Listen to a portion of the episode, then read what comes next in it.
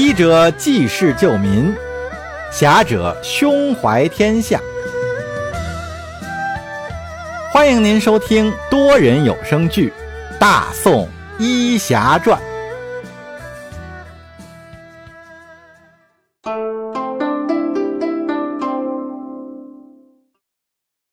第六十集：屠杀。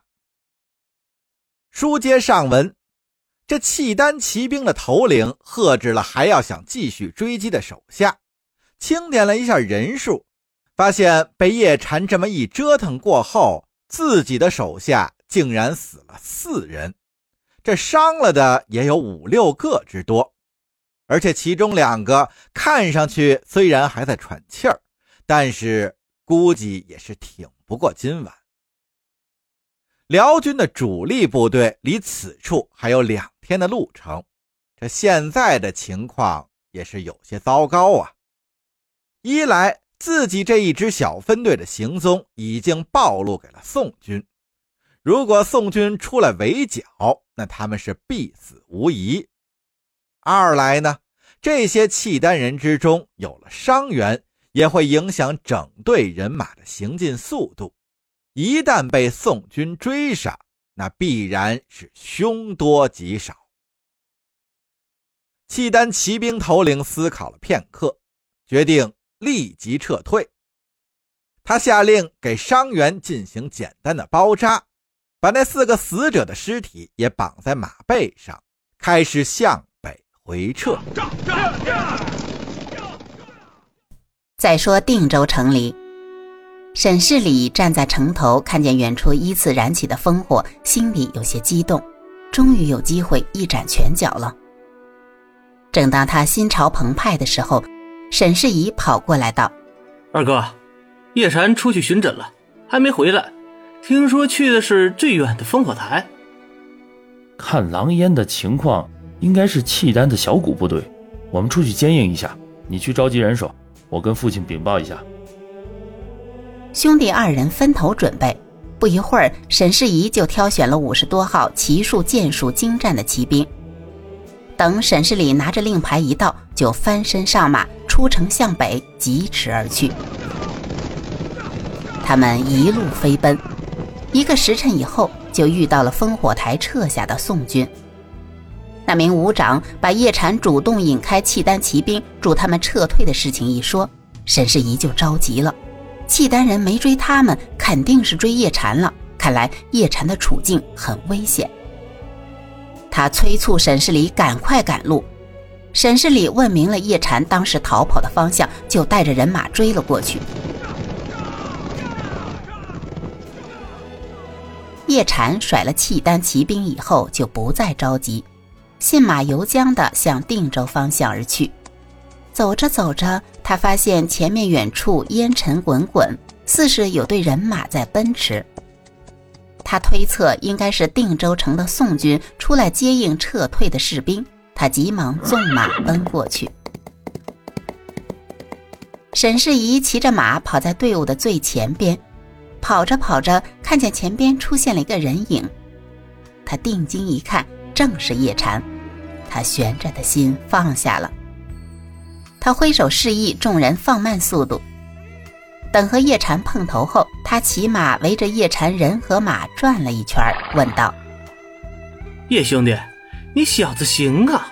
那么多契丹人，竟然没伤着你。”“哎，也是侥幸，我是杀了他们一个出其不意呀。也多谢诸位出来接应。那几位撤出的兄弟都没事了吧？”“他们没事。”我们是专门来找你的，那些契丹人呢？他们没追上我，估计是回去了。沈世礼点头道：“既然都没事那我们就回去吧。好不容易出来一趟，不杀几个辽兵，我心里憋得慌。反正我们人多，追追看吧。他们一共二十来人，我伤了他们七八个，估计他们也是因为伤兵拖累。”不敢追过来了。沈世仪一听，眼珠子差点掉出来，吃惊的问：“你一个人干掉他们七八个人？契丹人这么废柴？”“ 我是用了点手段。沈世宜摩拳擦掌道：“那还等什么？追过去杀他们个片甲不留！”于是这一群宋军骑兵就顺着叶禅的来路一路追了下去。那群契丹骑兵虽说撤退的及时，但因为队伍里有伤员，再加上他们也没想到宋军敢出城追击他们，因此行军的速度并不快。他们为了照顾伤兵，黄昏的时候就开始搭建帐篷，准备晚饭。为了让马匹得到休息，马鞍也卸了，并拌好了饲料，开始喂马。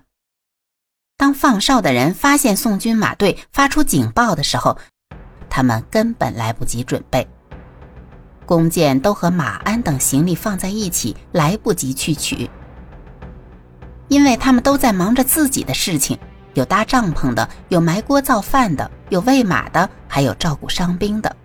仓促间，只能拿起手边的武器进行应战。沈世礼和沈世宜带着这群宋军的精英骑兵。经过大半天的追赶，终于是赶上了。一看对方人少，而且手忙脚乱，连马都来不及上。宋军人人都是精神振奋，一路的疲惫也是一扫而空。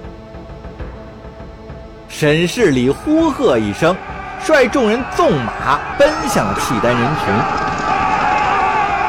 这群契丹人刚开始被打了个措手不及。被宋军骑兵列队一冲，折了好些人手。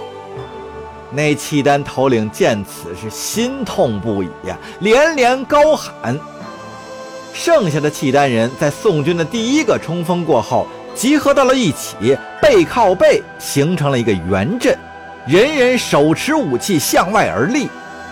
这是眼下防守的最佳阵型了。可惜手中只有弯刀等短。兵器，要是有长矛、砍刀这样的长兵器，也完全能在这群骑兵面前自保。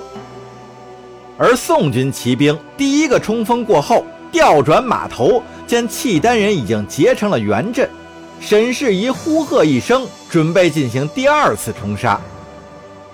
叶禅却伸手阻止了他，朝着沈世礼马背上的弓箭指了指。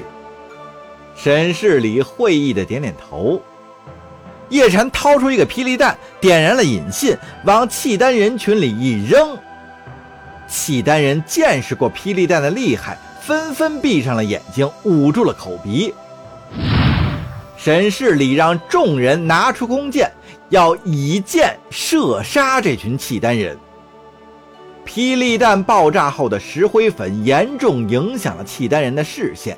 他们屏住呼吸，不敢睁眼，而烟尘还未散去，箭矢就冲破了烟尘，射进了他们的身体。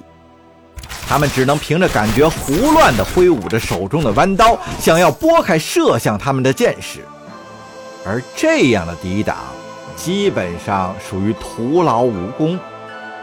一阵箭雨过后，剩下的不到二十名的契丹士兵基本上都被箭射中。叶禅又扔了两颗霹雳弹，这两颗不是石灰粉霹雳弹，而是装满了火药和铁蒺藜的杀伤性很强的霹雳弹。这对契丹人来说是雪上加霜啊！爆炸过后，契丹人的阵型已经乱了。人人都是身上带伤，沈世礼一挥手，沈世仪一马当先冲向了契丹人。这次宋军骑兵分成两个梯队，沈世仪带着一半的骑兵冲杀过后，地上站着的契丹人只剩下不到十个了。可还没等他们喘口气，沈世礼带着的第二个梯队就又冲了过去。